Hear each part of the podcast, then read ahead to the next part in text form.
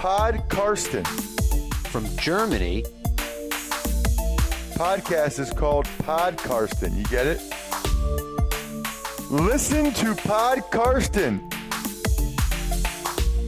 Carsten Keller ist vor Ort für Paddel Magazin. Hallo und herzlich willkommen zu Episode 51 von Podcasten. Mein Name ist Carsten Keller und ich bin freier Mitarbeiter beim Huddle Magazin und deren Online-Präsenz Football aktuell und habe meine eigene Seite unter www.meine-nfl.de. Heute habe ich wie in den Episoden 8, 27 und 32 Jens Quentin zu Gast. 32 ist jetzt auch schon wieder eine Weile her, aber er ist ja mehr oder weniger bekanntermaßen, denke ich, für die, die schon länger zuhören, werden es wissen, ein überzeugter Fan der Cleveland Browns und die haben ja einen richtig guten Start hingelegt mit einer 4 zu 1 Bilanz und da wollen wir mal ein bisschen nachhaken, wie sich das für ihn anfühlt, denn so wirklich gewohnt ist man das natürlich als Browns-Fan nicht. Das weiß man spätestens dann, wenn man mein Buch gelesen hat, Hype Train, das ich letztes Jahr geschrieben habe und dann im April diesen Jahres veröffentlicht habe. Gibt es auch noch bei Amazon oder auch bei mir. Einfach kurze E-Mail an hypetrain at meine-nfl.de. Da kann man dann nachlesen, wieso eine 4 zu 1 Bilanz wirklich sehr, sehr selten ist bei den Cleveland Browns. Aber dazu dann gleich mehr mit Jens Quentin und ich will euch gar nicht mehr lange auf die Folter spannen. Hier ist Jens Quentin. Ja, hallo Jens, schönen Dank, dass du wieder Zeit finden konntest für mittlerweile deinen vierten Auftritt hier. Ja, äh, hallo, äh, guten Tag oder guten Abend eher aus München und äh, natürlich immer wieder gerne, äh, auch beim vierten Mal. Und jetzt gibt es ja tatsächlich, näher zu feiern ist jetzt natürlich ein bisschen früh gesagt, aber die anderen dreimal waren ja eher immer mit, möchte jetzt sagen, schlechten Browns-Leistungen hinterlegt, für die wir natürlich wenig konnten. Jetzt stehen die Browns bei 4-1. Der Stat, was ich damit am meisten rumgelesen habe, es gab es zuletzt vor vielen Jahren. Weißt du grob noch wann und wer da Head Coach war? Muss ich dich gleich kalt erwischen? Ähm, also ich glaube, es war irgendwie 1994, mhm, aber ja. Head Coach äh, Bill Belichick vielleicht. Ja, genau. Also ähm, führt natürlich zu Schmunzeln, denn ja. ich glaube, außer so Hardcore Browns-Fans wissen wahrscheinlich die wenigsten, dass Bill Belichick in den 90ern auch mal dort zugange war. Wenn man ein Buch gelesen hat, der weiß es natürlich. Aber das Jahr drauf ist ja dann wirklich alles komplett zerfallen, als Artmodell damals die Umzugsentscheidung getroffen hat und Belichick damals dann auch nur noch Niederlagen eingefahren hat, dann hat man ihn doch entlassen. Aber gut für die Patriots. Das ist tatsächlich dann das letzte Mal, also vor 26 Jahren gewesen, dass man bei 4-1 stand. Wie fühlst du dich denn jetzt mit dieser Bilanz und dem bisherigen Auftreten der Browns? Komisch, um ehrlich zu sein. Man, mhm. man ist das irgendwie nicht gewohnt und muss sich da erstmal so einfinden, dass man jetzt irgendwie zu den äh, äh, zu den besten Teams der Liga momentan zählt. Das ist schon ein bisschen strange, weil sonst war natürlich auch immer in der Berichterstattung eher so, naja, äh, wie stark ähm, kacken die Browns eigentlich dieses Jahr wieder ab und jetzt ja. äh, gibt es halt diese Geschichten irgendwie nicht. Und deswegen ist es schon, ähm, also ich finde es halt einerseits natürlich ist es absurd, dass man äh, immer noch Dritter in der Division ist. Mhm. Äh, aber 4-1 ist natürlich schon ja, ein äh, seltsames, aber auch ein sehr schönes Gefühl natürlich. Ja, kann ich mir kann ich mir gut vorstellen. Es war natürlich auch nicht dieser Hype dieses Jahr da, der Schrägstrich wahrscheinlich auch der Druck, den man vielleicht letztes Jahr hatte aufgrund der Neueinkäufe, der vielleicht auch zu viel war. Das in diesem Jahr fliegt mir eher so unter dem Radar, habe ich so den Eindruck. Das ein oder andere passt besser zusammen. Jetzt äh, speziell bei dir noch den, den Brown Paperback, den hast du äh, retired, hoffe ich, oder? Äh, ja, den habe ich noch irgendwo, aber im Moment äh, hat er natürlich äh, keine Anwendung. Ähm, ich hoffe, das bleibt doch erstmal so. Äh, ähm, aber er ist noch, glaube ich, irgendwo vorhanden. Was waren für dich denn die Highlights so bisher, wenn man jetzt die ersten fünf Spiele anschaut? Also das erste wahrscheinlich nicht, glaube ich. Die, das Ravens-Spiel war jetzt eher so, wie man es äh, befürchten, Schrägstrich erwarten musste. Ja, also das war erst so gewohnt, da hat man gesagt, aber da habe ich mich eigentlich auch schon mit abgefunden und das hat ja eigentlich auch jeder als ein äh, L oder sozusagen als eine Niederlage fest eingeplant in, in dem Schedule, wenn man den mal vorher durchgegangen ist. Also ich glaube, da konnten noch nicht mal die kühnsten äh, äh, Optimisten, außer vielleicht bei den Browns-Fans.de, äh, die haben dann ein Siegfest eingeplant, äh, aber ähm, äh, also das war eigentlich klar, dass das äh, gerade auch im ersten Spiel und so, wobei man natürlich immer so die Hoffnung hat, naja, vielleicht sind die noch so ein bisschen so kaltstadtmäßig unterwegs, sind noch nicht so haben sie noch nicht eingegruft, aber trotzdem sind die Ravens natürlich äh, auch im ersten Spiel schon so stark äh, gewesen, dass es eigentlich so gekommen ist, wie man es befürchten und erwarten musste. Ähm, aber umso, ich fand eigentlich so durch die Bank, dass das erstaunlich oder das, was mich halt echt so am meisten, mir am meisten Hoffnung gemacht hat, dass ähm, auch wenn die Spielverläufe jetzt mal so ein bisschen kritisch waren, wie zum Beispiel gegen die Cowboys, Mhm. Das waren halt so typische Spiele, die wir dann so äh, in, den letzten, in den letzten Minuten noch so hergeschenkt haben. Also wo man schon die Uhr nachstellen konnte, okay, wann kommt jetzt der Turnover und wann kommt das große Zittern und wann kommt der nächste äh, Fehler und wann geben wir das Spiel sozusagen ab, auch wenn wir schon äh, geführt haben. Ähm, und da habe ich jetzt halt wirklich das Gefühl, so, so durch, durch alle Spiele hindurch, die wir gewonnen haben, äh, dass man jetzt halt geschafft hat, auch so diese, diese, diese, diese ähm, Phasen zu überstehen, wo es dann halt mal irgendwie auch wieder Fehler gibt und nicht so gut läuft, aber trotzdem dann auch irgendwie schafft äh, äh, zu, zu gewinnen. Also ich glaube, das ist so für mich so der ganz große Unterschied, ähm, weil geführt haben wir ja nicht so selten, auch in den letzten Saisons mal, aber äh, wie gesagt, da, da ist es dann halt immer nach hinten losgegangen am Ende. Äh, klar, hat natürlich auch mit dem Coaching zu tun. Also ich glaube, jetzt hat man zum ersten Mal auch einen Coach, wo man sagen kann, okay, der, der ist halt wirklich professionell und, und äh, weiß, was er tut und ist nicht nur irgendwie da, weil er bei drei nicht schnell genug auf den Baum gekommen ist und sonst keiner den Job haben wollte, sondern man hat halt wirklich das Gefühl, der äh, Stefanski weiß, was er tut und hat auch einen Plan und, und weiß, hat halt auch eine Strategie irgendwie dahinter. Also auch dieses ähm, dieses konsequente Laufspiel, was jetzt endlich mal durchgezogen wird, äh, was ja nun bei den Running Backs ähm, auch echt angesagt ist oder Sinn macht.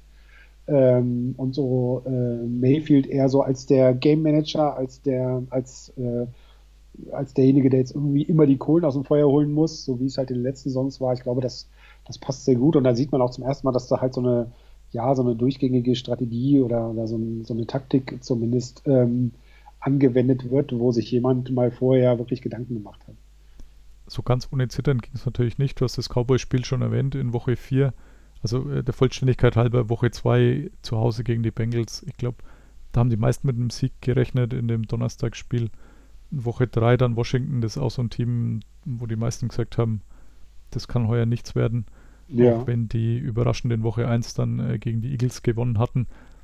Womit, glaube ich, wirklich also ich zumindest nicht gerechnet hatte und nachdem ich beide Teams den Sommer über schon relativ genau verfolgt habe, war das schon durchaus sensationell. Jetzt, wenn man die Eagles seitdem gesehen hat, ist nicht mehr ganz so sensationell. Aber Cowboys war ja doch so ein Gradmesser und da war ich vorher schon sehr gespannt, muss ich sagen, weil ähm, die Offense da auch noch nicht so geklickt hat und das wäre ja, bei jeder anderen Mannschaft hätte man wahrscheinlich gesagt, äh, zur Halbzeit ist es entschieden, das Spiel, weil die Browns da ja schon wirklich gut geführt haben. Aber nachdem die. Vielleicht. Bitte? Außer bei den Falcons vielleicht noch. Ja, genau. Aber bei den, ja, bei den, bei den Cowboys, nachdem es halt, äh, ich glaube, es war in Woche 3 gegen Atlanta eben das Spiel gedreht hatten, äh, durch diesen seltsamen Onside-Kick, der sich da gedreht hat und äh, die Gegenspieler hypnotisiert hat, da konnte man sich halt dann jetzt bei dem Brown-Spiel auch nicht sicher sein, weil die, die Historie, wie du sagst, man kannte das eher so, dass man halt Führungen noch aus der Hand gibt. Das war ja letztes Jahr auch oft genug so. Und bei den Cowboys diese frische Erinnerung, äh, dass man dieses verloren geglaubte Spiel gegen Atlanta noch rumgebogen hat.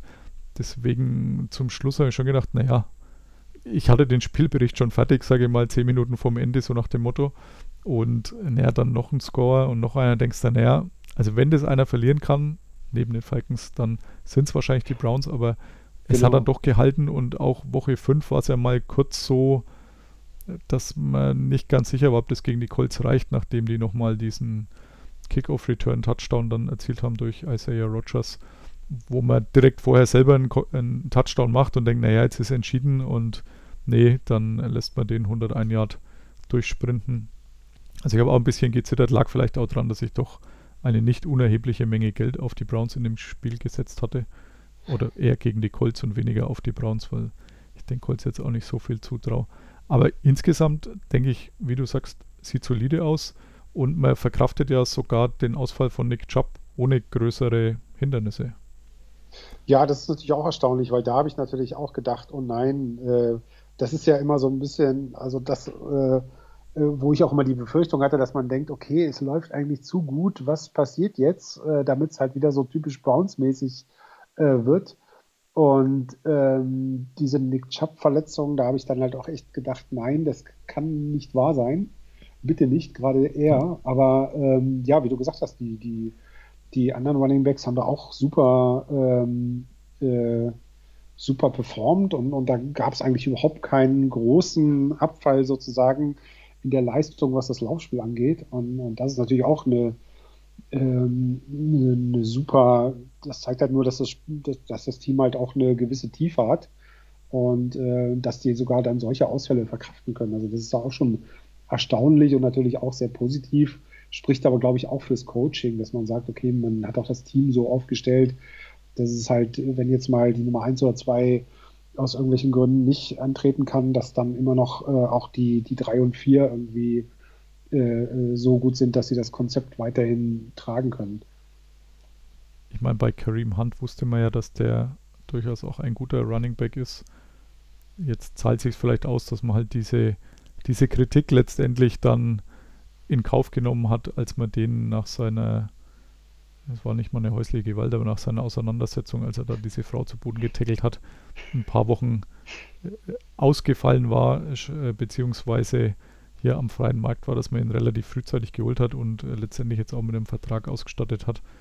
Denn es ist jetzt nicht so viel Leistungsabfall zu erkennen und die Ernest Johnson, der jetzt quasi zur Nummer 2 aufgestiegen ist, hat er bisher durchaus auch zu gefallen äh, gewusst.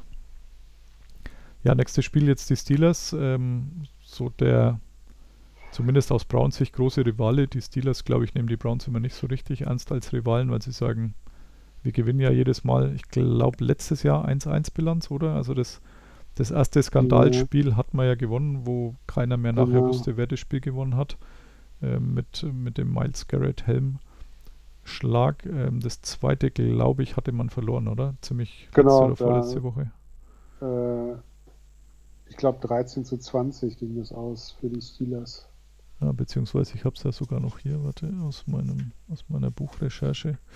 Ähm, ja, genau. Das äh, ging dann leider, ging dann leider doch ähm, zu den Steelers rüber. Aber äh, dieses Mal, auch wenn die 20 zu 13, ja, auch wenn die Steelers bisher noch ungeschlagen sind, wie siehst du die Chancen der Browns in der Partie? in Ähm, also ich, ich würde gern sagen, ähm, dass, dass ich, dass, dass die, glaube ich, ich glaube, die Steelers stehen im Moment über im Niveau da. Also 4 zu 0. Mhm.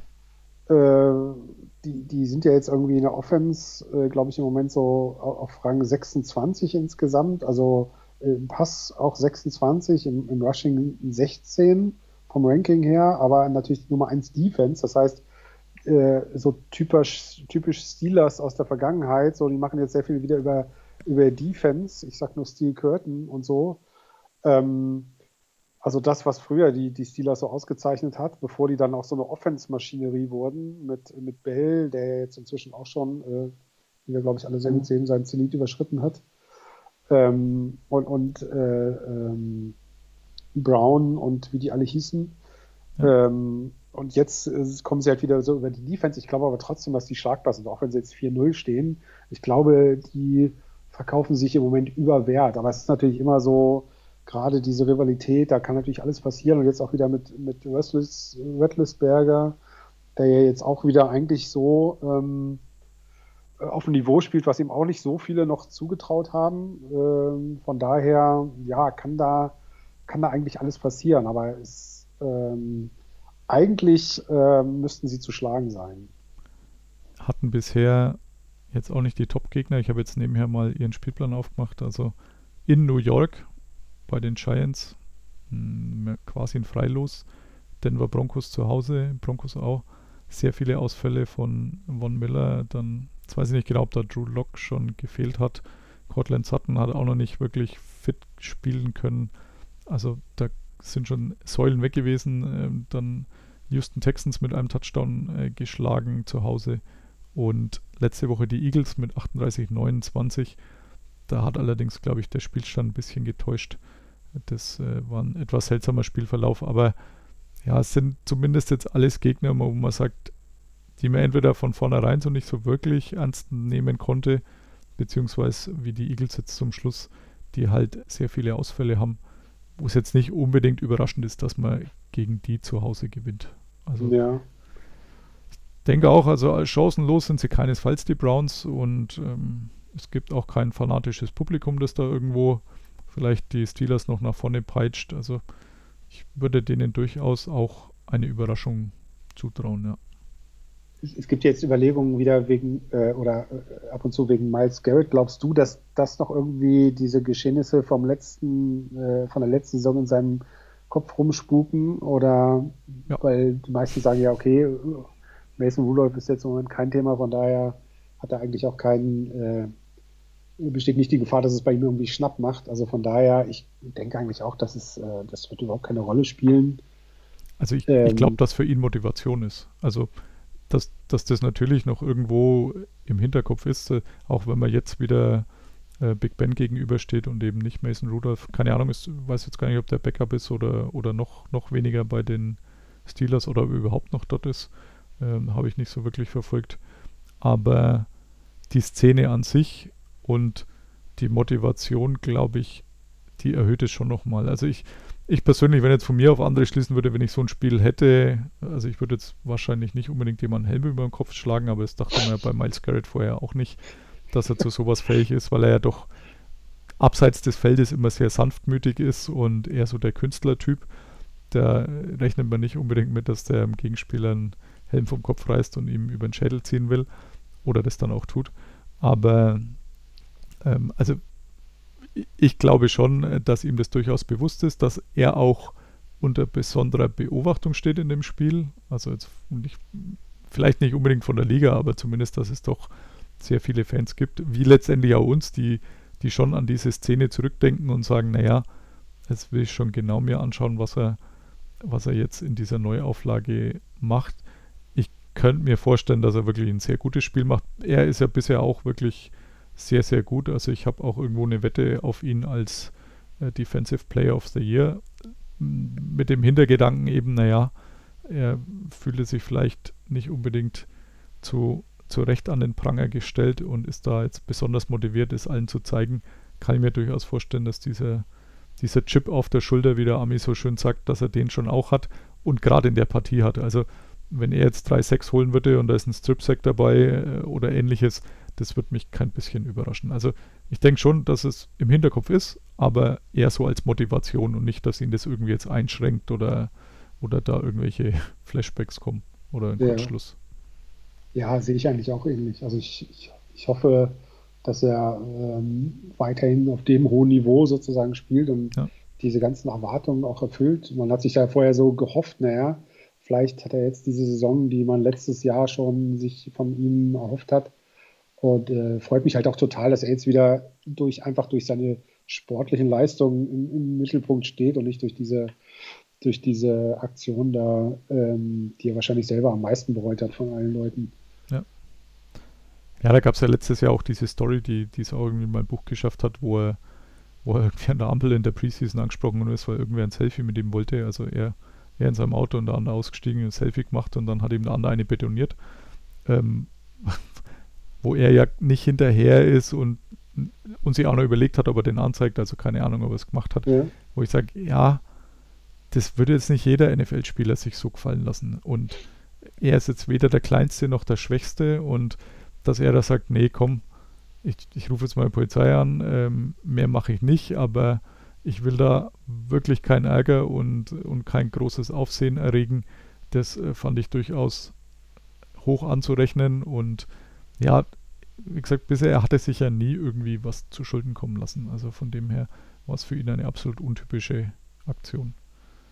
Jetzt habe ich Ja. gerade neben, nebenher mal aufgemacht, also er steht momentan auf Platz 2 bei den, bei den sechs. Er hat sechs Stück und Aaron Donald hat siebeneinhalb.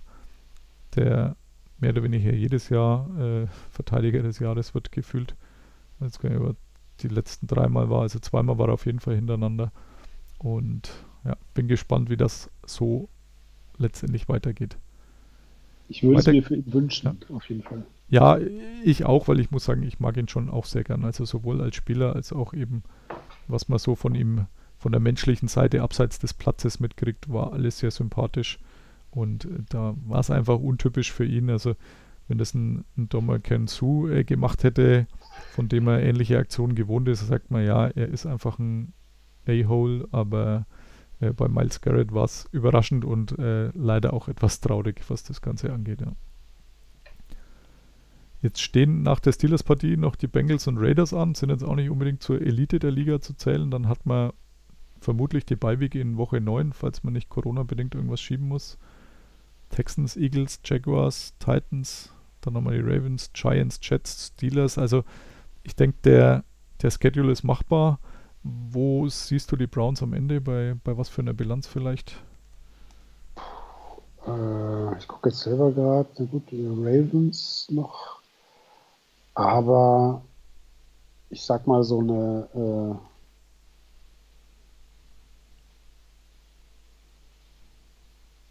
so vielleicht sogar elf Siege sind gar nicht mal so äh, unrealistisch. Nee, oder so also- utopisch. ja. Und ich Also glaube, klar.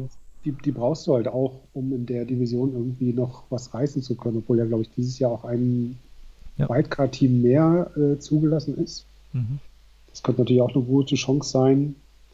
Ähm, ja, aber wie du sagst, wenn man sich diese Teams mal so anguckt, irgendwie, äh, Jaguars, Eagles, Texans, Bengals, das ist jetzt nichts, wo man sagen würde, das äh, müsste nicht zu schaffen sein.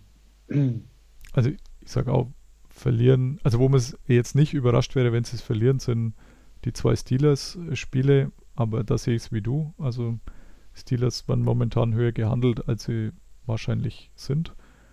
Dann hast du noch die Titans auswärts, die momentan auch noch umgeschlagen sind, trotz Corona. Und die Ravens halt zu Hause an einem, an einem Montagabend, aber alle anderen Spiele, da wäre es schon fast überraschend, wenn man die verliert. Vielleicht noch die Raiders, wo man sagt, die sind jetzt vielleicht ein bisschen besser, aber ja, also schaut tatsächlich sehr positiv aus, was mich wirklich freut, muss ich sagen, ja. Okay. Dann hoffen wir, dass das alles so kommt, äh, dass es vielleicht mit den Playoffs klappt. Wie du sagst, ist ein Team mehr dieses Jahr, also sind sieben äh, Playoff-Teams in dem, hat man im CBA letztendlich geändert dieses Mal. Dann würde ich mit dir noch ein bisschen auf den allgemeinen Teil zurückschauen.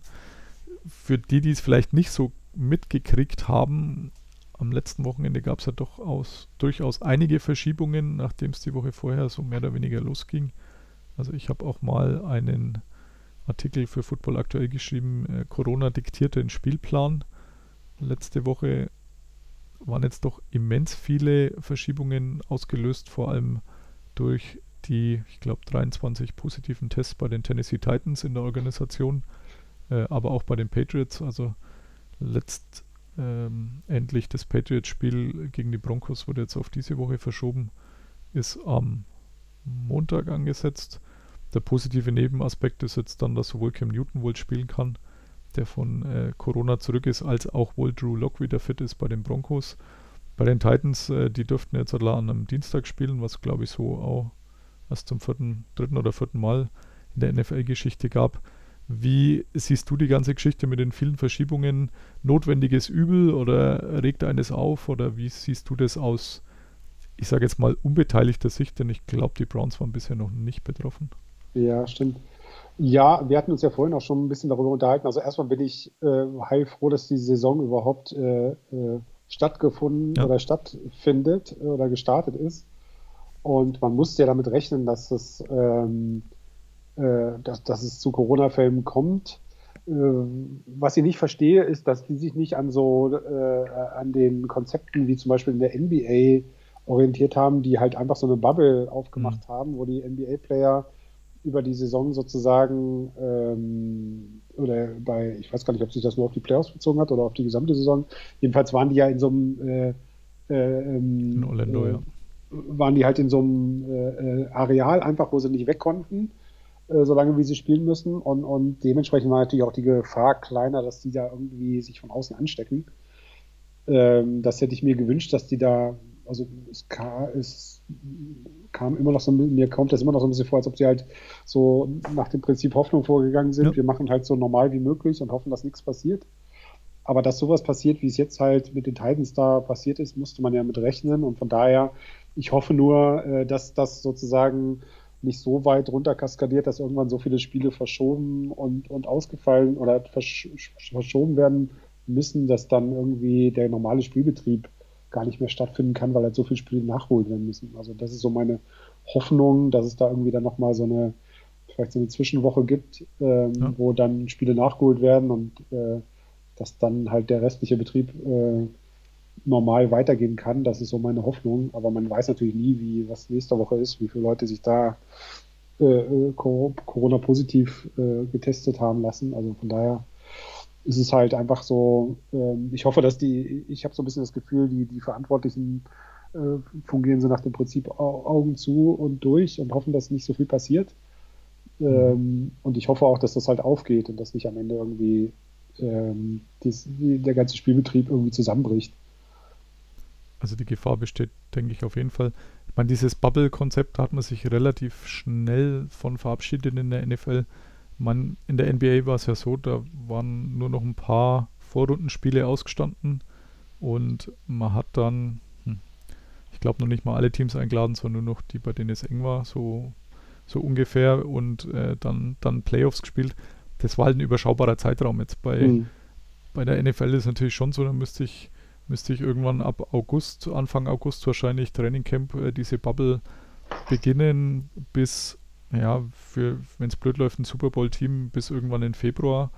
Das ist natürlich schon verdammt lang und die haben doch auch äh, Familien, viele und äh, da glaube ich, hätten sehr, sehr viele diese Opt-out-Klausel noch mehr genutzt. Und ich, also ich, ich kann dieses Konzept schon nachvollziehen. Ich meine, es geht halt um Milliarden, also geht es ja nicht mal um Millionen, sondern wirklich um noch mehr. Und dass man das auf Teufel komm raus durchziehen will. Was ich halt wirklich nicht verstanden habe, als der Spielplan rauskam, wo man dann schon feststellt, es wurde mir jetzt nicht irgendwie so vielleicht noch eine Beiweg eingezogen oder äh, Geschichte gemacht, wo man sagt, ja, die Non-Division-Spiele, dass, dass es ein, zwei Spieltage gibt, wo man halt gegen jemand aus einer aus der anderen Conference spielt, äh, die man zur Not streichen könnte und dann stattdessen eben äh, an diesen Spieltagen die, die Nachholspiele, die nötigen, durchführt. Aber glaube schon auch, wie du sagst, dass ich, ich habe ja auch diese, diese Frage hatte ich auch bei diesem Run NFL ähm, Saisoneröffnungsevent, bei diesem Online-Event äh, an Alex Rösner, den, den Sportchef von RAN, gestellt, ob er denkt, dass es Verschiebungen gibt. Er hat es dann zuerst bezogen auf, auf ihre Sendung, ob sie da vielleicht irgendwie was verschieben müssten. Er hat gesagt, nee, dann kriegen wir ein anderes Spiel angeboten. Das war mir schon klar und so kam es letztendlich auch. Also das eine Patriots-Spiel wäre ja übertragen worden, das man dann verschoben hat. Aber ähm, letztendlich probiert man es jetzt irgendwie durchzuziehen, dass halt doch möglichst alle Teams ihre, ihre Spiele durchbringen. Aber so Geschichten wie bei den Titans, das wird nicht lange gut gehen. Momentan kann man halt noch mit der einen Beiweg spielen, dass man da was reinschiebt. Aber das wird sich dann irgendwann totlaufen müssen. Und dann glaube ich auch, dass man halt fast keine andere Chance hat, als die Playoffs vielleicht eine Woche nach hinten zu verschieben und noch eine Woche 18 einzuziehen, wo man die ein oder anderen Nachholspiele reinschiebt. Und ja, dann findet der Super Bowl halt nicht am 1. Februarwochenende, sondern am 2. statt oder am 3 das Stadion, glaube ich, ist meines Wissens den ganzen Februar geblockt. Den Pro Bowl hat man jetzt eh schon gecancelt. Äh, das kam, glaube ich, gestern die Nachricht, dass Las Vegas jetzt dann erneut leer ausgeht, nachdem der Draft schon gestrichen wurde. Aber ich glaube, auf den Pro Bowl können sie zur Not noch verzichten. Aber ja, ja sehr spannend und ich meine, so wirklich valide Voraussagen, denke ich, kann es niemand. Aber wie du sagst, man hat so das Gefühl, Augen zu und durch. Irgendwer hat im Sommer mal gesagt, Hoffnung ist keine Strategie. Aber man hat schon, also den, den Spruch habe ich jetzt wirklich auch schon oft gern äh, benutzt bei mir in der Arbeit, nachdem ich da auch so ein bisschen für Corona zuständig bin oder für die Gegenmaßnahmen. Ähm, super Spruch, aber es ist tatsächlich in manchen Fällen sehr schwer, da irgendwelche Handlungsleitfäden oder Alternativen zu finden, die man dann da durchzieht.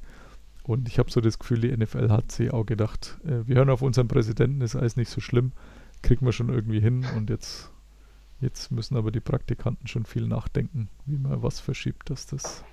Ja, dass vor allen Dingen, weil es ja, weil's ja wirklich, wie du gesagt hast, das ist ja äh, die, die kommerziell erfolgreichste Liga der, äh, der Welt. Und äh, da geht es ja wirklich um Milliarden. Und da sollte man dann halt irgendwie schon meinen, dass die sich damit mal dezidiert auseinandersetzen und Ja. alle möglichen Szenarien durchgehen und dann äh, wirklich ein Konzept äh, aufstellen, was halt irgendwie den, den Spielbetrieb einfach sicherstellt. Also zu dieser, natürlich wäre das halt blöd, wenn du irgendwie als Spieler jetzt äh, so in einer, in einer Bubble von August bis Januar äh, oder Februar deine Familie nicht siehst, aber es ist halt immer eine Ausnahmesituation und da würde ich dann auch sagen, das müssen die dann halt einfach mal eine Saison lang aushalten, weil ansonsten äh, kann es halt sein, dass irgendwie äh, äh, dass irgendwie gar nichts mehr stattfinden kann, wenn die halt, äh, so wie die Titans ja anscheinend, sich auch nicht an diese ganzen Regel, Re- Regulator, äh, Re Regularien da, Regeln gehalten haben, so heißt es. Ja. Ähm, da gibt's ja, der, die haben ja, glaube ich, auch verschiedene Verstöße da festgestellt irgendwie. Also das scheint wohl einen Grund zu haben, warum bei denen so viele Leute sich mit dem Coronavirus da angesteckt haben. Aber klar, du musst natürlich, meine, du darfst ja nicht vergessen, das sind halt irgendwie 25-jährige äh, junge Männer, die halt auch irgendwie Party machen wollen und wo die natürlich dann auch sagen, naja, wenn ich jetzt mal irgendwie Ja, da jemanden anrufe, der vielleicht mal ins Hotel kommt oder so, da wird schon nichts äh, passieren. Und äh, ich glaube, da äh, sind dann aber doch, da gibt es dann halt viele äh, Möglichkeiten, wie denn doch was gewaltig schieflaufen kann. Von daher, ja, muss man sich einfach überraschen lassen. Ja, also es, es ist, wie gesagt, ein, ein sehr, sehr spannendes Thema, das noch lange nicht rum ist und ja. ich, ich hoffe, wie du, äh, dass wir das irgendwie, wir in Anführungszeichen, über die Reihe, äh, auf die Reihe bringen und die Saison doch durchkommt und dass man dann bis nächstes Jahr vielleicht wieder halbwegs einen normaleren Modus hinbringt, denn äh, so Ja. ist es durchaus schwierig und dass dieses Jahr nicht auf Augenhöhe für alle Teams stattfindet, also der Spruch, den man ja auch wirklich oft gehört hat von, von jeglichen Coaches, ist, dass halt dieses Jahr wahrscheinlich die Mannschaft den Super Bowl gewinnt, die diese Corona-Problematik am besten im, im Griff hat. Der, der stimmt schon auch irgendwo. Und ja, mal gucken, wer es dann am besten im Griff hat. Also die Titans dürften demnach schon mal nicht gewinnen. Ich muss auch sagen, ganz schlimm ist es natürlich auch für Fantasy Football. Äh, Ja. Da gibt es natürlich auch immer Effekte, die dann ziemlich reinhauen. Also zum Beispiel Cam Newton. Hatte ich jetzt auch nicht zur Verfügung in einem meiner Teams. Das war natürlich schon auch ein äh, bisschen blöd. Ja, und es ist, also Fantasy ist ja auch für die NFL wirklich, wirklich wichtig, weil das halt die Fans an ihr Produkt bindet und Aufmerksamkeit generiert. Ich meine, du hast vorhin schon mal gesagt, es, sie sind sehr erfolgreich. Es kam jetzt wieder irgendwie die Statistik, ich glaube, die letzten, also vom letzten Jahr, die, die Top 20, äh, da waren irgendwie 18 oder 19, was die Einschaltquoten angeht, 18 oder 19 Footballspiele. Ja, Also, was, was die, es wird dann immer gejammert, die Einschaltquoten sind so schlecht, ja, aber die Einschaltquoten sind halt immer noch erheblich besser als äh, bei allem anderen, was so in, im Fernsehen kommt. Also Andrew Brand hat äh, wieder, wieder in Relation gesetzt, der sagt, ja, da jammern sie alle, aber die Emmys, die immer groß gepusht werden, da diese, diese Auszeichnungen für irgendwelche Filmproduktionen, die, die kommen halt nicht mal an ein normales Regular Season NFL-Spiel hin. Und Ja. ja. und das sind dann einfach Relationen, wo man sagt, ja, dann fehlen halt irgendwie 2%, wen interessiert's? Also es ist halt trotzdem immer noch viel, viel mehr wie alles andere, was da läuft und deswegen, es, es laufen jetzt wirklich dann auch viele Verträge aus. Ich meine für nächstes Jahr, die werden Schlange stehen und äh, die NFL mit irgendwelchen Milliarden überhäufen wollen und wenn man halt rechnet, dass so ein, ich glaube, Donnerstag-Nachtspiel war es, ähm, an rechte Kosten, wenn man es runterbricht auf ein Spiel, irgendwo bei 60 Millionen ist. Ich glaube, ISBN zahlt für seine Montag-Nacht-Spiele sogar noch mehr, obwohl sie dann immer ein schlechtes Produkt äh, kriegen oder schlechte Spiele haben. Also es sind einfach Unmengen an Geld und deswegen will man vielleicht die Titans auch gar nicht so sehr bestrafen, denn am Ende des Tages zählt einfach, dass das Spiel noch irgendwie stattfindet irgendwann und man da dann seinen Verpflichtungen gegenüber den Fernsehpartnern nachkommt und dementsprechend dann auch weiterhin den ein oder anderen Euro einnehmen darf. ja, mal gucken. Ja, Okay, ansonsten äh, stand das letzte Wochenende vor allem unter, also für mich zumindest gefühlt unter dem Eindruck äh, zweier Verletzungen beziehungsweise einer Wunderheilung, nenne ich es mal, und einer Verletzung ähm, beides Quarterbacks, äh, beides in der NFC East. Zum einen nehme ich mal das, das Schöne, ähm, Alex Smith war zum ersten Mal seit, ich glaube November war es 2018, Oktober oder November wieder auf dem Feld gestanden. Für die, die das nicht so mitgekriegt haben, ähm, der ist damals zu Boden gegangen, irgendwo in der Mittellinie. Sehr, sehr seltsame Parallelen zu einer Verletzung von Joe Theismann, ehemaliger Washington Redskins äh, Quarterback äh, in den, ich glaube, 80ern, der damals dann letztendlich durch diesen Hit ähm, seine Karriere beenden musste. Bei Alex Smith äh, stand auch sogar eine Amputation des Beins im Raum, so nach der Verletzung. Äh, dann hat er sich noch eine Entzündung des Beins eingefangen, die lebensbedrohlich war. Und jeder hat gesagt, dass er mit Sicherheit nie mehr auflaufen kann und ist jetzt vor ein paar Wochen ins äh, Team zurückgekehrt. Äh, ging Video durch Twitter, wie seine Familie ihn mit wahrscheinlich billigem Sekt besprüht, als er äh, so aus dem Haus kommt. Und dann, nachdem er jetzt Dwayne Haskins nicht mehr unbedingt als Starter haben wollte, den auf die Tribüne geschickt hat, wurde Alex Smith äh, zum Backup und gleich im ersten Spiel verletzt sich der Starter äh, Kyle Allen mit einer Gehirnerschütterung und prompt steht der gute Alex Schmidt wieder auf dem Spielfeld. Äh, hast du das mitgekriegt? Äh, wie, wie hast du das erlebt? Betrifft jetzt natürlich überhaupt nicht deine Franchise. Nee, aber da habe ich mich tatsächlich auch sehr, sehr für ihn gefreut und hatte tatsächlich auch Gänsehaut, als dieser mhm. Moment kam und er dann aufgelaufen ist, weil ähm, ich den auch als Menschen total sympathisch finde und, und äh, ähm, ja, eigentlich schon immer so ein, so ein Alex Smith-Fan war. Der hatte ja immer so dieses, der hatte auch dieses Game Manager-Image-Haften, also ja. der war halt nie so ein äh, so ein Typ, der jetzt irgendwie äh, spektakuläre Spielzüge äh, macht oder oder oder äh, Lauf äh, äh, halt irgendwelche ähm, spektakulären Läufe macht oder so. Er hat halt einfach nur äh, sehr gut normal Football gespielt als Quarterback. Und ähm, das, das wird dann ja häufig so ein bisschen verlacht schon fast in der NFL, wenn du halt solche Leute hast wie Mahomes oder ähm, ähm, ja, mhm. Lama Jackson oder so, ja. Genau, Lama Jackson wollte ich sagen, genau. Äh, vielen Dank. Und ähm, deswegen ähm, fand ich das immer so ein bisschen schade, dass der immer so, ja, immer so, dass der irgendwie gar nicht äh, den, die so gewürdigt wurde, wie er es wahrscheinlich verdient hat. Und ähm, klar, mit dieser Verletzung, also wenn man da diese Bilder auch gesehen hat, es gibt ja auch diese ESPN-Dokumentation, mhm. wo man auch dieses Bein irgendwie sieht. Das war wahrscheinlich kurz so eine Importation, wo du dir auch denkst, unfassbar äh, was, was da ähm, alles passiert sein muss. Und ich weiß nicht, wie viele Operationen er hatte, 17 oder 17, so. 17, ja. ja. Ähm, und dann zu sehen, dass der halt wirklich nicht nur wieder laufen kann und das Bein behalten hat, sondern auch wieder Profisport spielt. Ich habe nur, ich, genau wie alle anderen, ist mir nur das Herz natürlich stehen geblieben, als Aaron Donald sich mhm. äh, mal kurz auf seinen Rücken äh, gepackt ja. hat. Und äh, da habe ich auch gedacht, hoffentlich passiert da jetzt nichts. Ähm, und habe mich halt einfach nur total gefreut, weil ich, wie gesagt, ich fand den vorher schon so, total sympathisch und nach so einer Geschichte, also auch mit der Family, die dann da irgendwie ja. gejubelt hat und so mit den, mit den Kindern, das war einfach, ja, fand ich einfach eine, eine super Feel-Good-Story, aber nicht so cheesy amerikanisch, sondern einfach nur, da konnte man sich halt einfach für einen Menschen freuen, der halt ein ganz schlimmes Schicksal hatte und es geschafft hat, da irgendwie wieder rauszukommen. Und das ist, glaube ich, muss man halt allen Respekt vorhaben. Also bei Twitter liest man ja sonst egal zu welchem Thema, selten eine Meinung, sondern meistens gibt es immer irgendjemand, der mindestens ein Haar in der Suppe findet oder sich sonst irgendwie kritisch äußert, wenn alle anderen des Lobes voll sind. Das war tatsächlich mal eine Ausnahme. Also eine der beiden Ausnahmen an dem Abend, muss man auch sagen.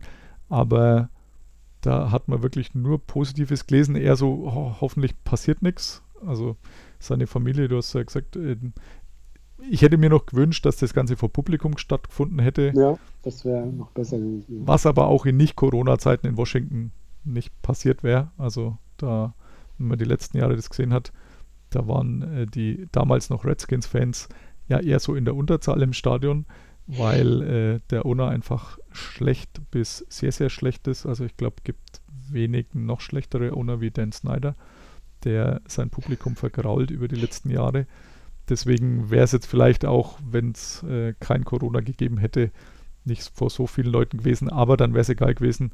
Dann äh, glaube ich, wäre auch bei den Gästen äh, von den drei Rams-Fans, die da gewesen wären, äh, hätte es wahrscheinlich auch Standing Ovations gegeben und das völlig zu Recht. Also Alex Smith wird, wird halt immer dran gemessen, dass er der First Overall Pick war. Dann auch noch in dem Draft mit Aaron Rodgers, also auch wenn es jetzt schon puh, 14 Jahre her ist oder so, weiß ich nicht mehr auswendig. Sehr, sehr lang auf jeden Fall. Ähm, oder 16 Jahre.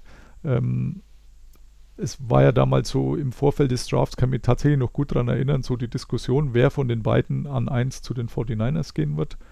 Und als dann rauskam, dass es eben Alex Smith ist, ähm, ist dann Aaron Rodgers tief gefallen bis zu den Packers und hat halt dann von bei denen, nachdem dann Brad Favre irgendwann doch mal gegangen wurde, wirklich sehr, sehr gut gespielt und auch wesentlich spektakulärer wie eben der Game Manager. Ich fand Smith doch eher so den, vielleicht nicht Bust, aber zumindest gemessen an seinem Status des First Overall Picks war das sicher nicht sehr gut, ähm, sondern eher unterdurchschnittlich, deutlich besser dann bei den Chiefs und ja, und jetzt in Washington hat er eigentlich positiv überrascht, also ich habe ihm nicht mehr so viel zugetraut, aber habe mich dann mit allen anderen auch wirklich sehr, sehr gefreut. Die Freude hat dann nur kurz gewährt, denn dann kam die zweite, zweite Szene an dem Wochenende mit Verletzung. Äh, diesmal dann eher negativ oder sehr negativ bei den Cowboys, äh, Dick Prescott. Äh, der hat den Knöchel kaputt.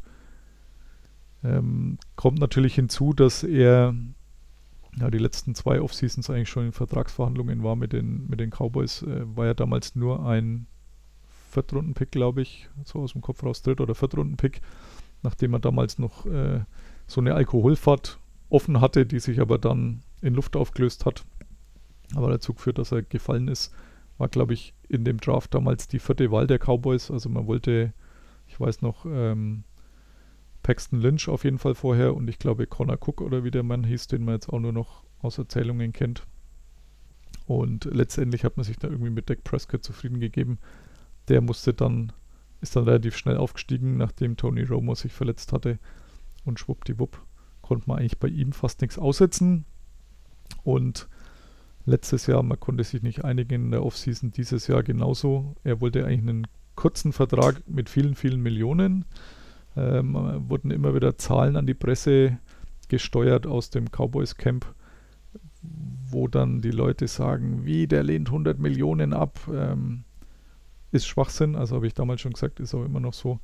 100 ähm, Millionen sind nicht gleich 100 Millionen. Also wenn nur fünf davon garantiert sind, dann sind halt 100 Millionen in der NFL einfach wenig wert.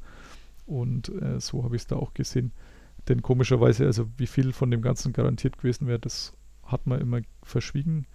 Ähm, er hat sich letztendlich dann nicht einigen können, hat das Franchise Tag unterschrieben, kriegte dann 31 Millionen, nachdem er vorher in, ich glaube, vier Jahren Vertrag 7,5 Millionen gekriegt hat, also war schon ein netter Bonus. Aber er hat halt nicht diese langfristige Sicherheit und das hat letztendlich jetzt dann böse zugeschlagen, nachdem äh, bei einem Tackle äh, der Schuh so ausgeschaut hat. Äh, also die meisten haben gesagt, sie dachten, ja, vielleicht ist er irgendwie aus dem Schuh gerutscht, weil der gar so krumm da äh, vom Bein wegstand. Ähm, also mir ist nur leicht übel geworden bei der Szene. Hast du die live gesehen oder äh, warst du einer der, der vielleicht im Nachhinein noch leicht masochistisch die Szene unbedingt anschauen musstest?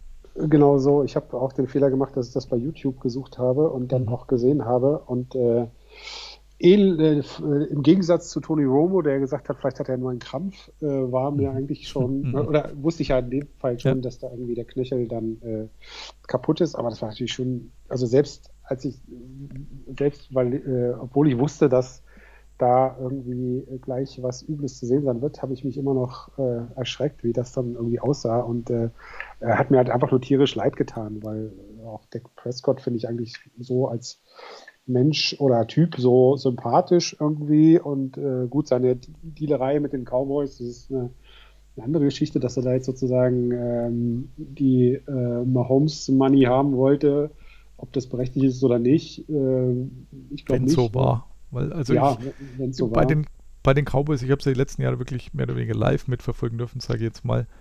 Also der Verhandlungsstil, der ist schon in vielen Sachen sehr fragwürdig. Und ähm, ich, ich, glaube auch, dass man da schon immer versucht, die Öffentlichkeit so ein bisschen auf Franchise-Seite zu ziehen und äh, da sehr viel Druck auf den Spieler auszuüben. Und das, glaube ich, war da auch schon so ein bisschen. Also wirklich bestätigt wurde das ja offiziell nie. Ja, ich glaube auch, dass der gute Jerry Jones da schon sehr abgewichst ist und Mhm. ähm, alle Register zieht sozusagen, kann ich mir schon sehr gut vorstellen. Ähm, obwohl er angeblich immer so ein guter, Sp- großer Spielerfreund ist und alle seine Spieler irgendwie das Größte für ihn sind, aber ich glaube, er ist nach wie vor, dann ist er halt doch wahrscheinlich zu sehr Geschäftsmann Ja. und reizt da alle, ähm, äh, alle Register aus. Ähm, ja, klar, aber natürlich trotzdem, also hat mir nur tierisch leid getan, wie er dann da auf dem Kart irgendwie mit Tränen in den Augen dann weggefahren wurde und so. Das war schon echt bitter, bitter. Und das war tatsächlich auch eine Szene, äh, wo man sich bei Twitter einig war. Also da hat man auch aus allen Ecken, also egal ob das jetzt irgendwie deutschen Fans waren oder äh, auch irgendwelche amerikanischen sowohl Footballspieler als auch äh, Spieler von äh, aus anderen äh, Sportarten, NBA-Spieler, ähnliches. Also da gab es tatsächlich auch nur eine Meinung, äh, die ihm alles Gute gewünscht haben. Äh, auch gerade eben vor dem Hintergrund, dass halt viele sagen, ja, wäre jetzt vielleicht dieser langfristige Vertrag doch besser gewesen, wenn er angenommen hätte. Auf der anderen Seite, auch da muss ich wieder Andrew Brand zitieren, letztendlich für ihn hat sich nicht viel geändert. Also er wird, wenn das halbwegs normaler Heilungsverlauf ist, dann wird man sich im Frühjahr wieder zusammensetzen und dann haben die Cowboys die Wahl, entweder sie schaffen es doch, ihm den langfristigen Vertrag irgendwie aufs Auge zu drücken. Wenn er clever ist, nimmt er den so erstmal nicht an. Franchise Tag nächstes Jahr wären bei ihm 38 Millionen und ich habe es jetzt vorhin nochmal nachgeschaut. Das Salary Cap wird wahrscheinlich sinken nächstes Jahr. Also man hat sich darauf geeinigt mit der Spielergewerkschaft, 175 Millionen wird es auf jeden Fall betragen. Also die NFL wollte zuerst, dass man das komplett auf das nächste, also diese Einnahmeverluste aufgrund Corona, dass man die komplett Ja. aufs nächstjährige Cap anrechnet, dann wären wir wahrscheinlich bei 120 Millionen gewesen. Aber die Spielergewerkschaft hat sich dann doch mit ihnen verständigt, dass man es auf ein paar Jahre splittet. Also es wird auf jeden Fall 175 Millionen Salary Cap sein, aber dieses Jahr hat man 198,2. Also im schlechtesten Fall hat man 23 Millionen pro Franchise weniger zur Verfügung, müsste jetzt aber seinem Franchise Quarterback mit Franchise Tag dann 38 Millionen bezahlen. Das, glaube ich, können sich die Cowboys so nicht leisten. Und was sie sich noch weniger leisten können, ist, dass sie Dak Prescott auf den freien Markt gehen lassen, weil äh, der ist, glaube ich, 28 oder sowas. Ähm, war jetzt dieses Jahr auf Rekordkurs, was halt daran liegt, dass die Defense einfach so viele Punkte zugelassen hat, dass er die ganze Zeit werfen musste. Aber nichtsdestotrotz war er, wenn man dieses letzte Spiel, wo er nicht mal eine Halbzeit gespielt hat, rausrechnet, war er irgendwo bei äh, 450, äh, nördlich der 450 Yards pro Spiel. Das, äh, da gibt es mit Sicherheit die ein oder andere Franchise, äh, wo das ein deutliches Upgrade wäre zum bisherigen Starter. Und das können sich die Cowboys auch nicht erlauben. Also ich bin gespannt, wie der Vertrag ausschaut. Ich glaube, seine Chancen sind gar nicht so schlecht. Okay. Ja, ich, mir ist mal wieder aufgefallen, äh, was ich gar nicht mehr äh, auf dem Schirm hatte, dass ja jetzt die Red Rifle für die Cowboys äh, Ja. Quarterback ist. Und das macht natürlich aus Sicht eines Browns-Fans die Cowboys jetzt auch nicht gerade sympathischer, dass da ein Ex-Bengal jetzt sozusagen das Ruder übernommen hat. Von daher, Wobei ich den tatsächlich auch immer sehr sympathisch fand. Also, ich meine, er war halt bei einer Loser-Franchise oder einer der großen Loser-Franchises mit äh, auch eher dem unsympathischen Owner. Aber er selber hat sich jetzt auch nie wirklich was zu Schulden kommen lassen. Und ähm, wir waren ja auch ein paar Mal in den Playoffs, wo man halt dann nicht so wirklich weit kam, glaube ich, wenn ich mich so recht entsinne. Aber da kam jetzt der glückliche Umstand hinzu. Also da war jetzt Corona tatsächlich positiv äh, für die Cowboys, denn er hat damals äh, erklärt, als er unterschrieben hat für pff, 8 Millionen oder so, also es ist relativ günstig, dass er wohl auch besser dotierte Angebote gehabt hätte, aber sein, seine Familie oder er wohnt mit seiner Familie irgendwo in der Nähe von Dallas oder in Fort Worth oder irgend sowas. Und äh, aufgrund Corona hat er gesagt, dann würde er lieber was haben, wo er abends bei der Familie ist und äh, jetzt nicht die irgendwie umziehen während so einer Corona-Pandemie. Deswegen hat er relativ zügig als Backup da unterschrieben und zahlt sich jetzt aus, denke ich, weil ähm, so spontan würde ich jetzt mal sagen, ist er wahrscheinlich der, der beste Backup, den die Liga so hat. Also so, ohne dass ich jetzt mal länger drüber nachgedacht habe, aber wenn man seine Erfahrung anschaut. Und da, da sage ich mal, ähm, kann man wahrscheinlich bei den Cowboys trotzdem noch auf die Playoffs hoffen, denn äh, der Rest der, der Division ist auch nix und Andy Dalton sollte in der Lage sein, doch noch das eine oder andere Spiel zu gewinnen und wahrscheinlich reichen sieben Siege in der Division, dass man Ja. Platz 1 macht. Die sind da wahrscheinlich dann die Einäugigen unter den Blinden. in Ja, genau. Diensten. Also ein, ein Wildcard-Heimspiel und dann ist man halt leider wieder draußen, aber zumindest äh, hat man noch berechtigte Hoffnungen, ja. Okay, jetzt habe ich auf meinem Zettel gar nicht mehr so viel stehen. Ähm, zum einen die kurze Info, dass der Super Bowl 2024 verschoben worden ist. Ähm, Finde ich persönlich ganz gut. Der wäre in New Orleans gewesen, aber das kollidiert mit äh, Mardi Gras. Ich, ich, ich sage jetzt mal Klammer auf, komisch, dass einem das jetzt erst aufgefallen ist, Ja, Klammer zu. eben, genau. Das Ähm, ja. Also die müssen ja da immer doch sehr ausführliche Bewerbungen abgeben und dann wird da irgendwie drüber abgestimmt äh, von den 32 Teamownern. Ich habe schon, also ich, ich konnte tatsächlich die letzten Abstimmungen, da wurden dann gleich mehrere vergeben, konnte ich tatsächlich nicht so ganz nachvollziehen. Zum einen das Tampa Bay, die jetzt im Februar dran sind, also wieso man dahin wollte, hat sich mir nicht erschlossen, außer dass vielleicht warm ist. Ähm, Miami in diesem Jahr war der gleiche Fall. Gut, die haben wenigstens ein paar Millionen in einen Umbau gesteckt äh, gehabt. Das wollte man wohl honorieren. Äh, Tampa Bay schaut aus wie immer. Also ich war vor 13 Jahren mit meiner Frau. Äh, da hat sich nichts getan seitdem. Das Piratenschiff schaut noch genauso aus und äh, damals hat schon seit vielen Jahren so ausgeschaut. Also das habe ich nicht verstanden und ich habe auch New Orleans nicht so ganz verstanden und vor allem in dem Zusammenhang nicht, ähm, wieso nicht Las Vegas, die doch für 2 Milliarden, glaube ich, ein neues Stadion hingestellt haben, wieso die entgegen allen anderen Gepflogenheiten der letzten Jahre, wo man so ein, so ein Stadion dann immer mit, mit einem äh, Super Bowl-Ausrichtung honoriert hat, wie es jetzt in Atlanta der Fall war, wo ich äh, sein dürfte, wie es im MetLife Stadium war, wie es in Minnesota war. Also, dass man dann immer pünktlich nach der zweiten Saison oder in der zweiten Saison dann den Super Bowl ausrichten dürfte. Ich habe nicht ganz verstanden, wieso man bis 2024 schon festgelegt hatte und Las Vegas nicht dabei war. Jetzt bin ich mir relativ sicher, dass Las Vegas dann den Super Bowl 2024 ausrichten wird. Auch wenn das nicht offiziell bestätigt wurde, aber es wurde jetzt mehrfach, konnte man das lesen, dass wohl Las Vegas der Nutznießer dieser interessanterweise plötzlich auftretenden Mardi Gras Problematik ist. Also manchmal überrascht einen tatsächlich diese Liga noch. Also kommt nicht so oft vor, aber, aber das war jetzt tatsächlich so ein Fall. Jetzt äh, habe ich noch den Namenssponsor äh, der Nummer 51 am Zettel. Fällt dir äh, spontan oder unspontan jemand ein? Zufällig? 51. Äh, Ich habe nämlich nee. einen, aber der wird dir nicht gefallen. Oh Gott, das ist wahrscheinlich ein. Nee, aber äh, Ray Lewis kann es ja nicht sein, der hatte 52, oder? Ja, der kommt Äh. dann in Anführungszeichen nächste Woche. Aber äh, Äh. tatsächlich auch äh, ein Stealer wäre es. Ähm, nee, weiß ich jetzt nicht. Also äh, von den vielen Namen, die es mir angeboten hat, äh, die Nummer 51, also Tekio Spikes ist jetzt so ein Name, den man äh, durchaus kennen kann, der in Ja. Buffalo äh, war und Stimmt. ich meine bei den Titans, da bin ich jetzt aus dem Kopf raus nicht so sicher. Aber äh, auf Platz 4 bei der, bei der Reihung äh, ist Dick Butkus, der Oh, vor vielen, vielen Jahren bei den Steelers für, für Angst und Schrecken gesorgt hat. Also nicht bei Ja. den Steelers, sondern bei den Gegnern der Steelers, um ganz genau zu sein. Und äh, damit auch bei den Browns.